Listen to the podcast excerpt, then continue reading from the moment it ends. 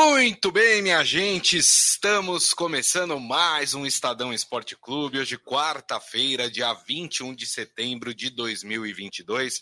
Sejam todos muito bem-vindos ao nosso programa. Aproveito e convido vocês a participar da nossa transmissão através das mídias digitais do Estadão, Facebook, YouTube, Twitter e também o LinkedIn. Aproveite que você está por lá, curta o programa, compartilhe o programa, é sempre importante para nós.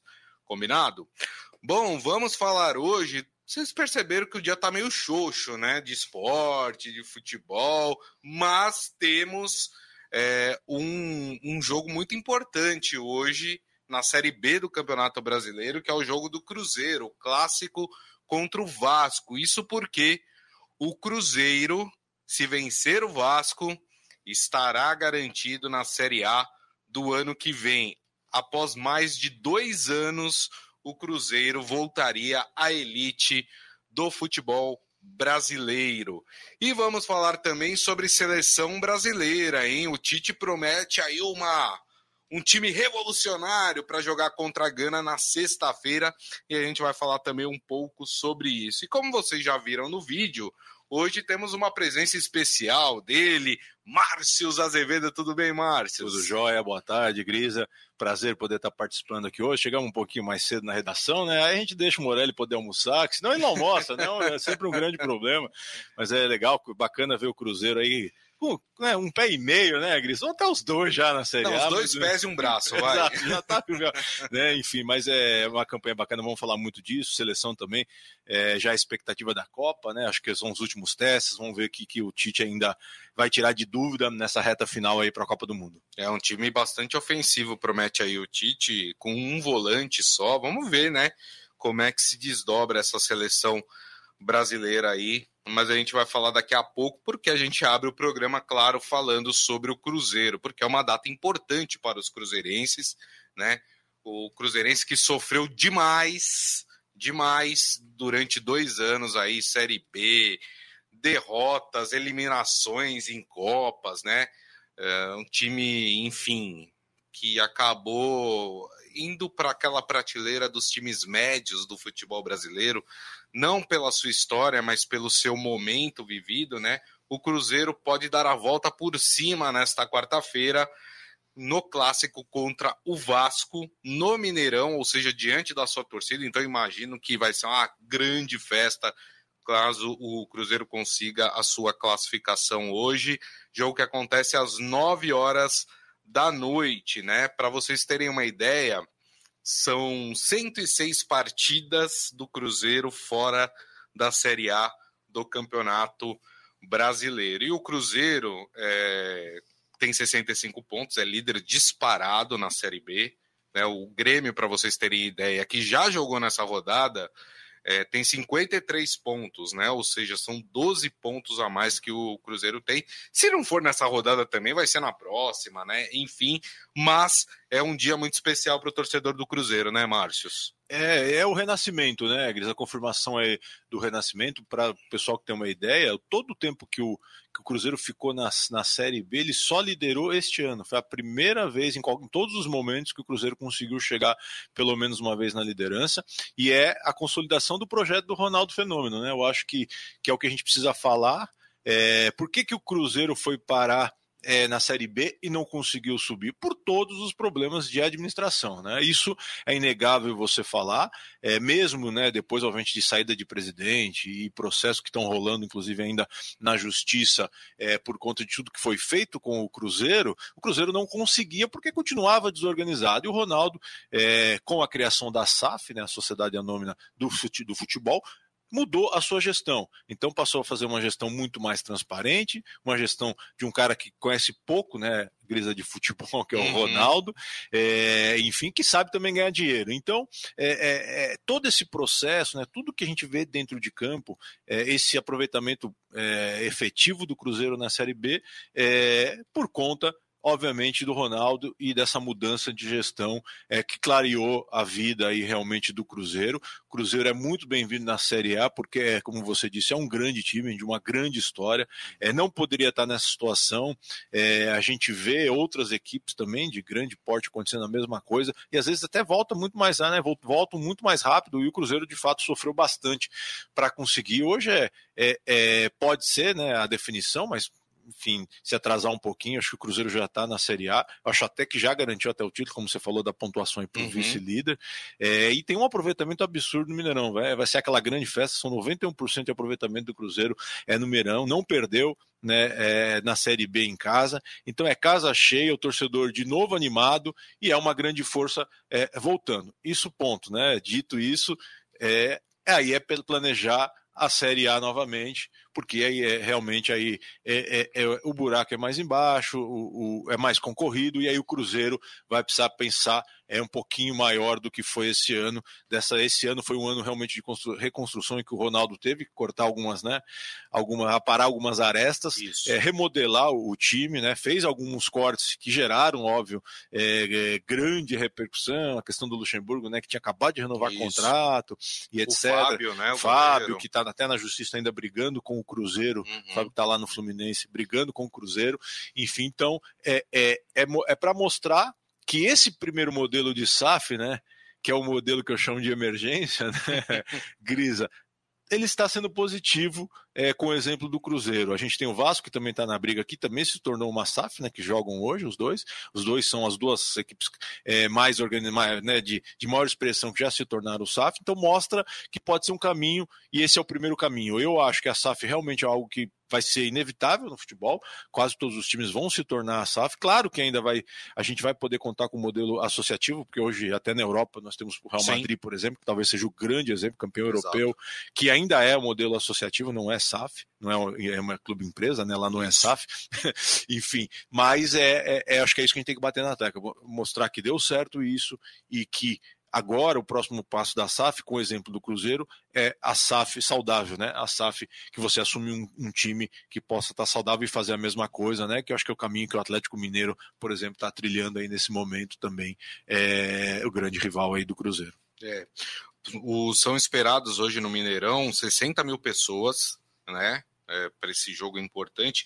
E a situação do Cruzeiro é muito confortável, porque o Cruzeiro ele precisa de uma vitória nos próximos oito jogos do time, ou seja, né, o Cruzeiro já está, como já disse o Márcio, o Cruzeiro já está na Série A, né? Uma vitória em oito jogos, né? Convenhamos, tá bem tranquila a vida do Cruzeiro. Mas você tocou num ponto, Márcio, que eu queria é, bater nesse ponto, que eu acho muito importante, que é o seguinte: Ok, primeiro objetivo alcançado, subimos para a Série A. Como é que a gente se mantém na Série A? Porque é o seguinte: os confrontos que o Cruzeiro fez esse ano com times da Série A do Campeonato Brasileiro, ele pega aqui o exemplo do Fluminense na Copa do Brasil, né, que eliminou o próprio Cruzeiro. O Cruzeiro mostrou que está mais fraco do que as equipes da Série A. Não digo todas, né? As equipes que estão na zona do rebaixamento, por exemplo, talvez estejam ali no, no mesmo nível, um nível abaixo do Cruzeiro, tá? Mas é, fica o alerta para o Cruzeiro que com este time, o Cruzeiro é, corre o risco de talvez ano que vem brigar de novo para não cair. O Cruzeiro vai precisar se fortalecer, né? É, acho que esse é o. É, talvez seja o que o Ronaldo, nesse momento, já deve estar pensando, né? É, a gente conhece o Ronaldo, então é, realmente ele não vai esperar, ele já deve ter né, traçado o seu planejamento. É um time que, que de fato foi é, montado para brilhar na Série B e, e realmente para a Série B é um time muito forte, mas que na Série A poderia ter, né? Estaria poderia estar disputando ali realmente é, mais próximo da zona de rebaixamento do que lá em cima, pelo menos é a minha, a minha visão sobre esse, esse Cruzeiro. Então acho que é isso. O Ronaldo vai ter que, obviamente, ele conseguiu montar um elenco capaz de, de atingir o objetivo, algo que o Cruzeiro não tinha conseguido em outras temporadas. Tem um técnico muito bom, que eu acho que vai ter que ser um trabalho de, de realmente tentar segurá-lo aí, que ele fique realmente para a próxima temporada. E aí contratar é, três, quatro reforços, mas mas eu acho que também dentro dessa política que o Ronaldo adotou. Também não pode é, fazer loucura. Talvez ele possa ali, é, naquele começo de ano, testar uma possibilidade de como que ele vai agir no mercado com o Campeonato Mineiro e depois, obviamente, se reforçar mais é, para o Campeonato Brasileiro. O que eu acho que o torcedor do Cruzeiro pensa e, e, e, em relação ao time, que eu acho que o Cruzeiro já errou em outros momentos, contratando também muito veterano. Sim. Então, acho que talvez não seja o caminho realmente do Cruzeiro voltar, talvez seja o, fato de contratar jogadores realmente jovens, mas que tenham potencial, que possam agregar esse, a esse time do Cruzeiro. Hoje, por exemplo, eu acho que o Cruzeiro tem um dos melhores goleiros do Brasil, que é o Rafael e, e Cabral, e, e, um elenco capaz de, de brigar por títulos na Série A Aí eu acho um pouquinho mais difícil, porque você tem, obviamente, outros times é, com um elenco muito mais forte, que a questão do brasileiro é essa. São né? mais avançados. Exatamente, né? você está numa etapa, né? Flamengo, Palmeiras, você vê que até o Corinthians, é, o Inter, que soube montar o seu elenco aí com o Mano também. Falei aqui, né, Grisa? Lembra lá atrás que o pessoal ficou até assustado? Falei que o Inter era favorito a brigar por título, os caras né, falaram que não, não sei o quê, mas é, é, é, é, a estrutura. Tudo precisa ser bem estruturado, bem pensado. Quando você faz isso, não faz as coisas na loucura, é, dá certo, né? Que é, que, é, que é a maneira que eu acho que o, Roger, o Ronaldo vai estar pensando aí é, para a Série B e precisa, porque eu acho que não pode, né? O Cruzeiro não pode mais é, para o plano da SAF, para o plano do Ronaldo também começar a lucrar, né? Porque também ele não quer só ter gasto. É, o Cruzeiro precisa se manter na Série A o ano que vem, porque já foi, né, Gris? A Série B é. já foi. É só a questão do título. Mas agora. vem hoje a classificação? Eu acho que vem hoje, acho que vem hoje. Apesar do Vasco né, não ser um, né, um time ruim, tá lá com o Jorginho agora. A gente vai falar dos outros. Também tá, também tá brigando, mas eu acho que hoje. Mas a situação empurrar. do Vasco é, é mais, é mais crítica, é mais vamos dizer assim. É, uma derrota hoje Vasco, pode complicar ali um pouquinho a situação do o Vasco. O Vasco precisou, né, fazer uma correção de rota, né? Ainda falando do jogo de hoje. O Vasco precisou. O Vasco, eu não considero uma aposta boa, mas enfim, apostou no Jorginho para tentar subir, porque do jeito que estava, se esperasse um pouquinho mais, realmente não teria chance nenhuma. E agora renasceu com força, não está garantido, né? Mas é, vai brigar até o fim aí com o Jorginho. Mas hoje eu acho que realmente o Cruzeiro é empurrado pela sua torcida, pelo bom momento, vai conseguir essa vitória e, e confirmar o acesso é, à Série A já hoje o Rafa Almeida aqui, Dali Cruzeiro, né? Tá torcendo aí para a subida do Cruzeiro. A Palma Polese falando lá, Márcios da minha linda Santo André. Opa, Andrense de Nascimento. o seu Hélio perguntando, e o Grêmio? Então vamos falar dos outros. Grande, já que a gente tá falando do, do Cruzeiro, que para nós já está na Série A, né? Porque, como eu disse, uma vitória em outro, oito jogos, né? O Cruzeiro já está na Série A Vamos à situação. O seu Hélio perguntou do Grêmio. O Grêmio ontem venceu o esporte, esporte por 3 a 0, né? E o Grêmio deu um, um bom salto aí para conseguir a sua classificação. Chega a 53 pontos, né?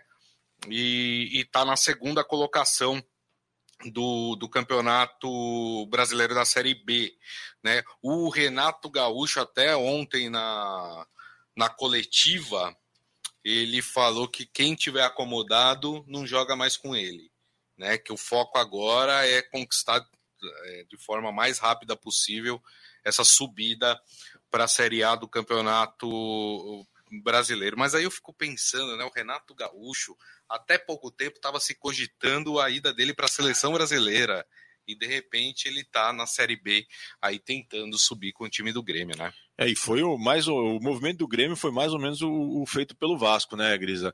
O, Va, o Grêmio precisou fazer a correção de rota para conseguir garantir essa vaga é, na Série A. E o Renato, óbvio, foi né, o resgate do Renato, né, digamos assim, né, Grisa? Porque foi o que você falou, ele, ele com aquele Grêmio, que, cara, assim, o trabalho que ele fez lá, eu considero absurdo, porque realmente o Grêmio tinha um time em que se uniu ali diversos jogadores que não tinham dado certo em outros, outros times times ou não tinham tido devido destaque em outros times e ele construiu um time vencedor.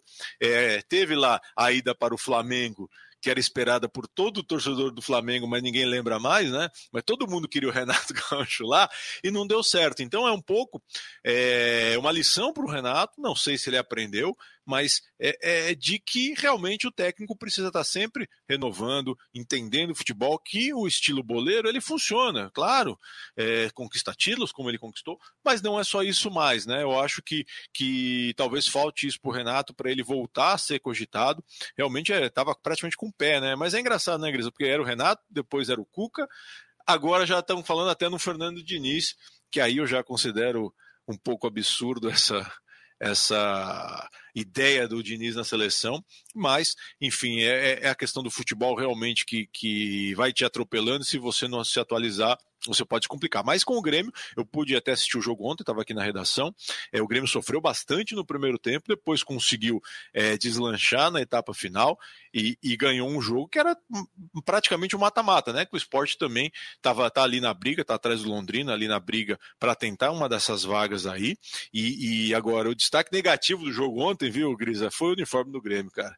Parece um verdadeiro pijama, é. né? É, eu sei que os clubes gostam de fazer uniformes diferentes tal, mas esse do Grêmio eu, né, não, não teve o meu selo de qualidade é, de uniforme aprovada. Mas outra coisa que você falou, né, a gente está falando aqui da Série B, o que é bacana, é você ver, né, a gente está falando do Cruzeiro, Grêmio, Bahia, Vasco, ou seja, todos os campeões é, brasileiros né, podendo voltar para a Série A, o que é muito bacana também. É isso aí. E a situação do Vasco, né? Tem o Bahia que está em terceiro com 51 pontos. O Bahia joga no sábado contra o Operário, né?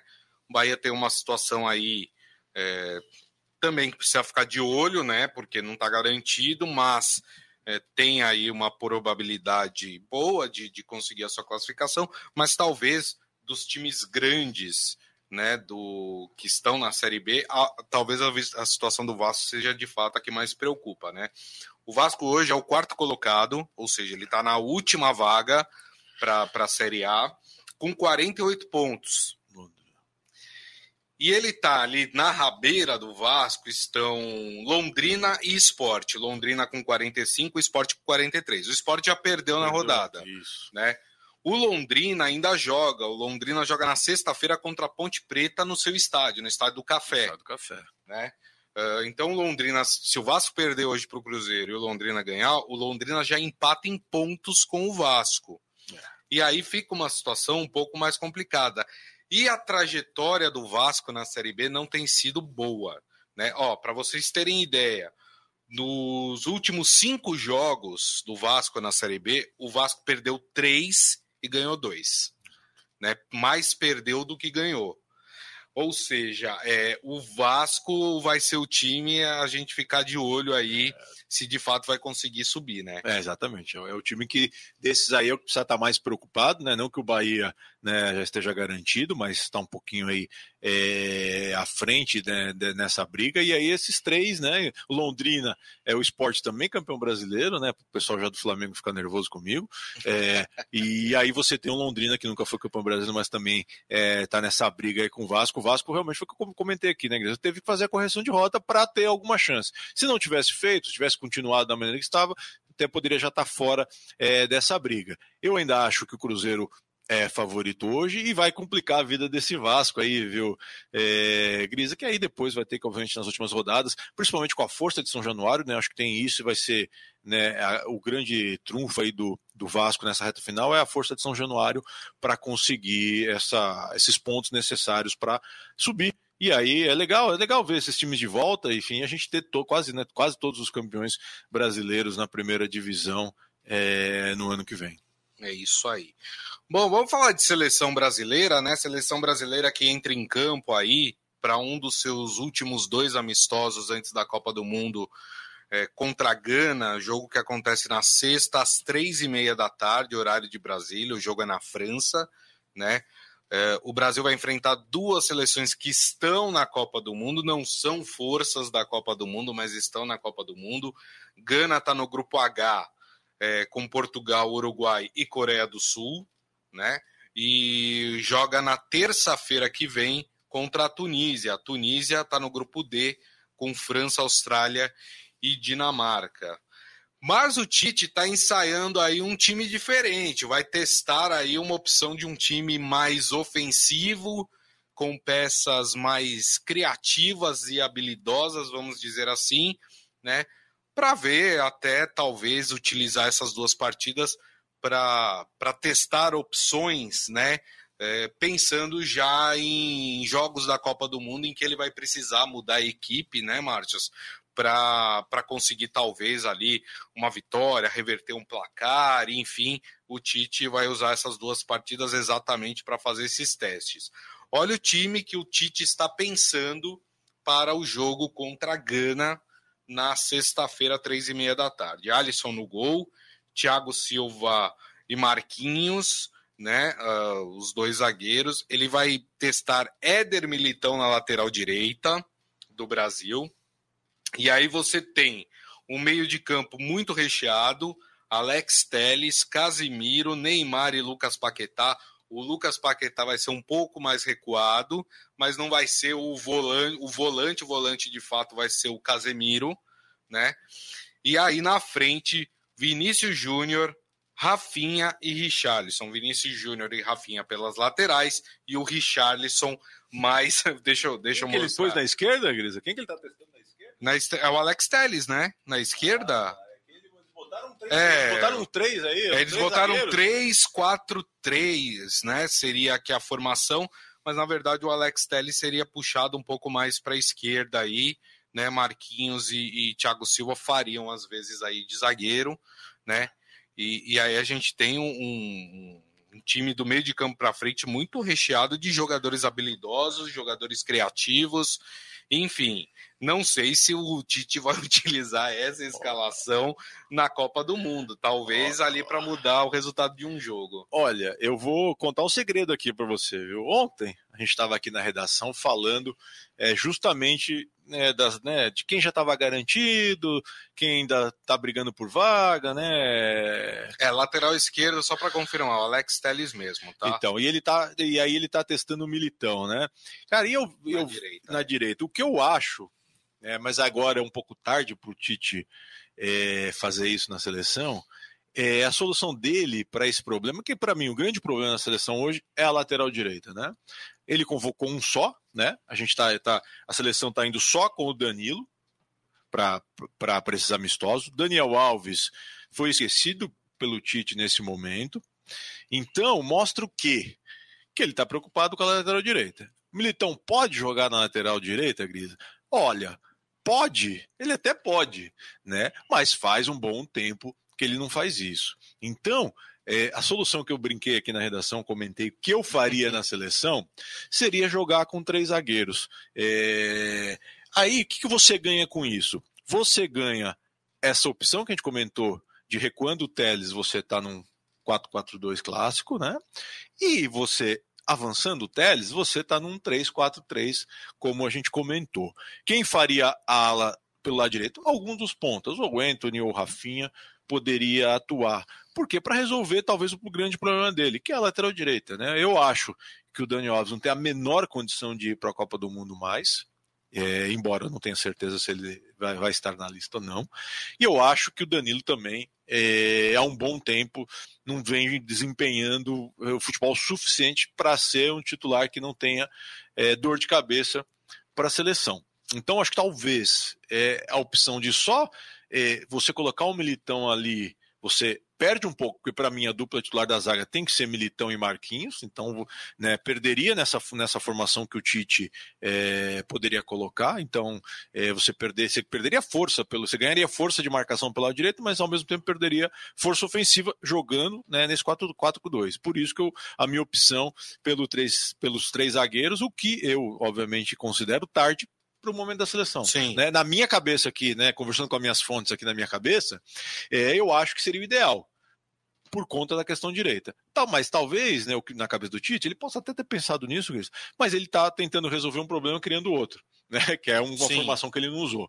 Então, eu acho que talvez essa seja é, o que ele, a formação que ele está pensando de momento, ter realmente o Militão na lateral direita e ter o Teles na esquerda e numa formação, é, isso na formação defensiva, na formação ofensiva, aí sim ele poderia ter um Teles muito mais avançado e segurar o Militão para formar essa, essa, linha de três é, na marcação. Talvez pelo desenho que a gente viu aqui, talvez ele vá atacar num 3-5-2 é, ou num e 3, vai defender 3-4-3, é. E, e defender um 4-4-2. Exatamente. Né? É uma opção. Ter essa, essa mobilidade, talvez. É. Talvez é. seja isso que o Tite, né? É. A gente não sabe se é isso que o Tite está é. pensando, mas provavelmente é isso. Só para vocês terem uma ideia, não é a primeira vez que o Tite vai usar esse tipo de formação. O Tite usou a mesma formação na goleada é, sobre o Paraguai 4 a 0 em fevereiro, ainda pelas eliminatórias da Copa do Mundo. Porém, com algumas peças diferentes. Por exemplo, o Fabinho jogou no lugar do Casemiro. É, o Coutinho jogou no lugar do Neymar, porque o Neymar estava tava machucado na época. O Matheus Cunha atuou no lugar do Richarlison, né? Ali como, como homem centralizado é, do ataque. Mas é, um, é um, uma formação que deu certo, né? O Brasil ganhou de goleada aí. É, e vai jogar contra a Gana, né? Voltamos a falar, é uma seleção africana. As seleções africanas evoluíram muito ao longo dos anos. São seleções que, que oferecem uma boa resistência, né? Nos amistosos, mas claro que o ideal para o Brasil seria fazer é, amistosos com seleções europeias. Ficou mais difícil porque agora as seleções europeias têm um monte de campeonato, né? Liga tem Liga das Nações, tem eliminatórias da Copa, tem a Euro, tem né? Eliminatórias da Euro. Eliminatórias da Euro, então quer dizer, é, o, o calendário de seleções europeias ficou muito mais apertado, né, para conseguir fazer amistosos. Acho que a saída é, que foi encontrada não é tão ruim, porque você vai jogar com duas seleções que estarão na Copa do Mundo. Na Copa, o estilo... Mas, é. mas, né, Márcio, talvez não sejam seleções que vão apresentar as, as dificuldades que o Brasil vai ter ali, principalmente dentro do grupo. O Brasil tem duas seleções muito complicadas dentro do seu grupo, né? Sérvia e Suíça. Né? A Suíça é aquele ferrolho defensivo né? Super difícil e com um contra-ataque muito eficiente. Já vem mostrando isso ao longo dos anos. E a Sérvia é uma, aquela seleção que joga no estilo do, de seleções do leste europeu, né?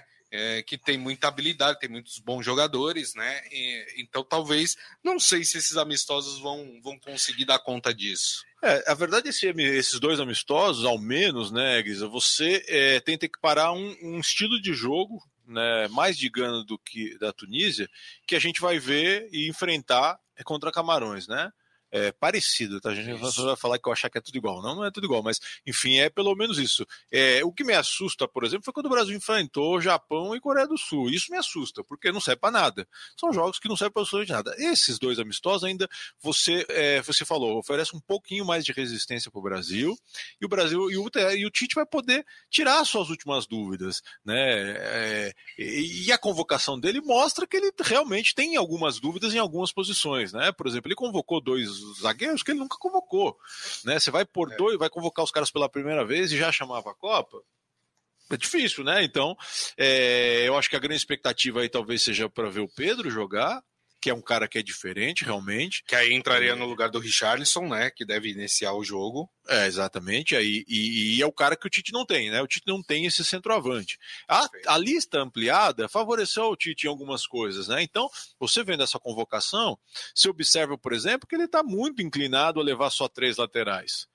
Né, para poder abrir uma vaga para a dúvida que ele tenha no ataque no meio, que ele é, com a experiência que ele teve na Copa de 2018, ele sabe que vai precisar de um cara mais decisivo do que um defensivo. Eu gosto, Cris, dessa formação ofensiva da seleção. Acho até que com o Militão ali, com essa linha que eu disse, né, com essa linha de quatro, mas que pode virar três, com os três zagueiros, é, você não precisa de dois volantes. Perfeito. E mesmo o Casemiro, que para mim ainda é, é não está indo muito bem ainda lá no, no, Manchester, né, com essa troca que ele teve de, de time, mas ele, ele sozinho pode dar conta do recado.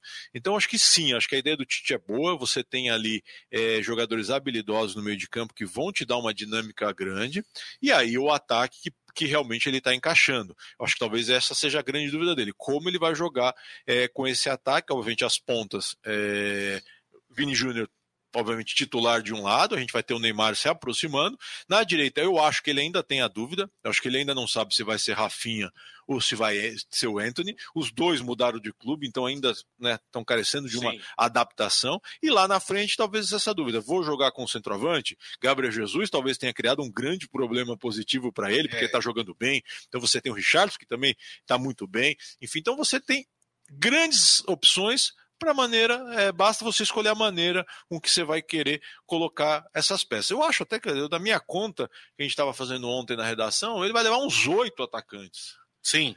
E, e ele é... deixou claro na entrevista que ele deu para gente, ele deixou claro que de fato ele pensa até nessas, nessas vagas que ele ganhou a mais, né? É, tá. é, de, de levar atacante mesmo. Exatamente, porque é, é, o que vai decidir o jogo, não adianta. Né? Você vai, óbvio, você vai, pode perder um jogador importante, mas até o meio de campo dele é tranquilo. Ele tem, por exemplo, você perde um Casemiro, você ainda tem o Fred, você tem o Fabinho, que dá para né, dá você colocar. Você perde um Paquetá, você tem Coutinho, você pode recuar o Neymar para jogar também na armação, enfim. Eu acho que o Brasil, esse Brasil de 2022, ele está muito mais preparado que aquele de 2018. É, eu digo isso tanto dentro de campo com as suas peças, quanto fora de campo. Porque o Tite tem isso. Uma das, se a gente tem que fazer um elogio para o Tite, Grisa, esse é um deles. É um cara que se adapta à situação e aprende com os erros. Né? Ele aprendeu lá no Corinthians com a sua é, difícil eliminação para o Tolima e reergueu o Corinthians para ser campeão da Libertadores. Então, eu acho que talvez o Brasil seja um pouco mais favorito nessa Copa do Mundo é, justamente por conta dessa experiência que o Tite já teve e sabe como lidar com as situações. Né? A Copa do Mundo ela te apresenta às vezes situações que quando você está ali debutando, né, numa Sim. competição, você, né, o Tite realmente ele não, ele não soube ler aquele jogo contra a Bélgica em que o Brasil acabou sendo eliminado. Hoje, imagino já que ele teria uma leitura é, diferente. Então, eu acho importante, né, voltando no começo da pergunta, a enfrentar esses adversários africanos, porque o Brasil vai ter um africano é, lá na Copa do Mundo, que é Camarões, Sim. e eu concordo com você, cara. Esse grupo, quando foi sorteado, muita gente falou: ah, grupo do Brasil, tá não tranquilo. É, não, não, é um grupo, não, grupo simples. Não, tá não. tranquilo. Você, né, são 12 equipes que vão passar, você tem aí a Sérvia, que tem é um time que é muito bem montado e tem talentos para decidir. Né? O Vlaovic está aí para isso, foi o cara que forçou a volta do Pedro ao Brasil quando, quando botou ele no banco na Fiorentina, né? E, e você tem a, a, Suíça que realmente é isso, é um osso de roer, é um time muito bem armado, que sabe o que faz, né? Vende né, caro cada derrota quando ela acontece, então realmente é importante o, o Tite tirar suas últimas dúvidas nesses dois amistosos que a gente vai ter, né? Vai ser sexta-feira agora e depois é, na terça-feira, para definir a lista final. Não acredito em surpresas, viu, é, Gris? Eu não sei se o cara que apareceu pela primeira vez é, numa seleção, né, que é o caso, por exemplo, do Bremer, é, possa ser convocado para uma Copa do Mundo. Talvez, é o que a gente sempre disse, também tem que esperar contusão, problemas físicos, etc., que aí sim, aí é uma coisa à parte. É o cara que está garantido que pode perder a vaga não por, por escolha do Tite, sim por circunstâncias que podem se apresentar. Porque lembrando, é, esses jogadores vão estar tá, pela primeira vez na história no meio de temporada. Exato. Né? É, a Europa é a primeira vez que todos os, né, que todos os campeonatos europeus vão estar tá coincidindo com o meio do campeonato e o início da Copa sempre é no final. Perfeito. Então, só lembrando, o Brasil joga sexta-feira, três e meia da tarde contra a Gana. E depois, na terça-feira da semana que vem, o Brasil enfrenta a Tunísia. O Márcio falou da lista final. A lista final, com os 26 nomes que vão para a Copa do Mundo, deve ser divulgada pela CBF no dia 7 de novembro. Isso. Né? E aí o Brasil se apresenta no dia 14 de novembro, vai para a Europa. É, Turim, né? Vai ficar Turim, no CT da Juventus. Na Itália, isso, exatamente. E, e dali, né, vai, vai treinar, enfim, vai se preparar. E aí depois é, tá marcado, deixa eu só ver, é dia 19 de novembro tá marcado para o Brasil ir para Doha. E aí já se concentra e fica de olho só na Copa do Mundo. Exatamente. Muito bem. Turma, e assim nós encerramos o Estadão Esporte Clube de hoje. Agradecendo, claro, Márcio Azevedo mais uma vez aqui com a gente. Volte sempre, viu, Márcio? Sempre que precisar, né? Para o Morelli poder almoçar, viu, Gris? Aqui o negócio tá, tá corrido, mas é sempre legal vir aqui, bater esse papo. O pessoal acompanha a gente aí todo dia é, nessa live. A gente às vezes fala besteira, mas também fala coisa boa e troca essa ideia, é, que é muito bacana. Obrigado mesmo. É isso aí. E agradecendo, claro, a todos vocês que estiveram conosco, meu muito obrigado. Lembrando que daqui a pouco tem podcast que vocês ouvem no tocador de podcast da sua preferência. E amanhã, uma da tarde, estaremos de volta com a nossa live nas mídias digitais do Estadão: Facebook, YouTube, Twitter e também o LinkedIn. Então, a todos, excelente quarta-feira e nos vemos amanhã. Grande abraço. Tchau.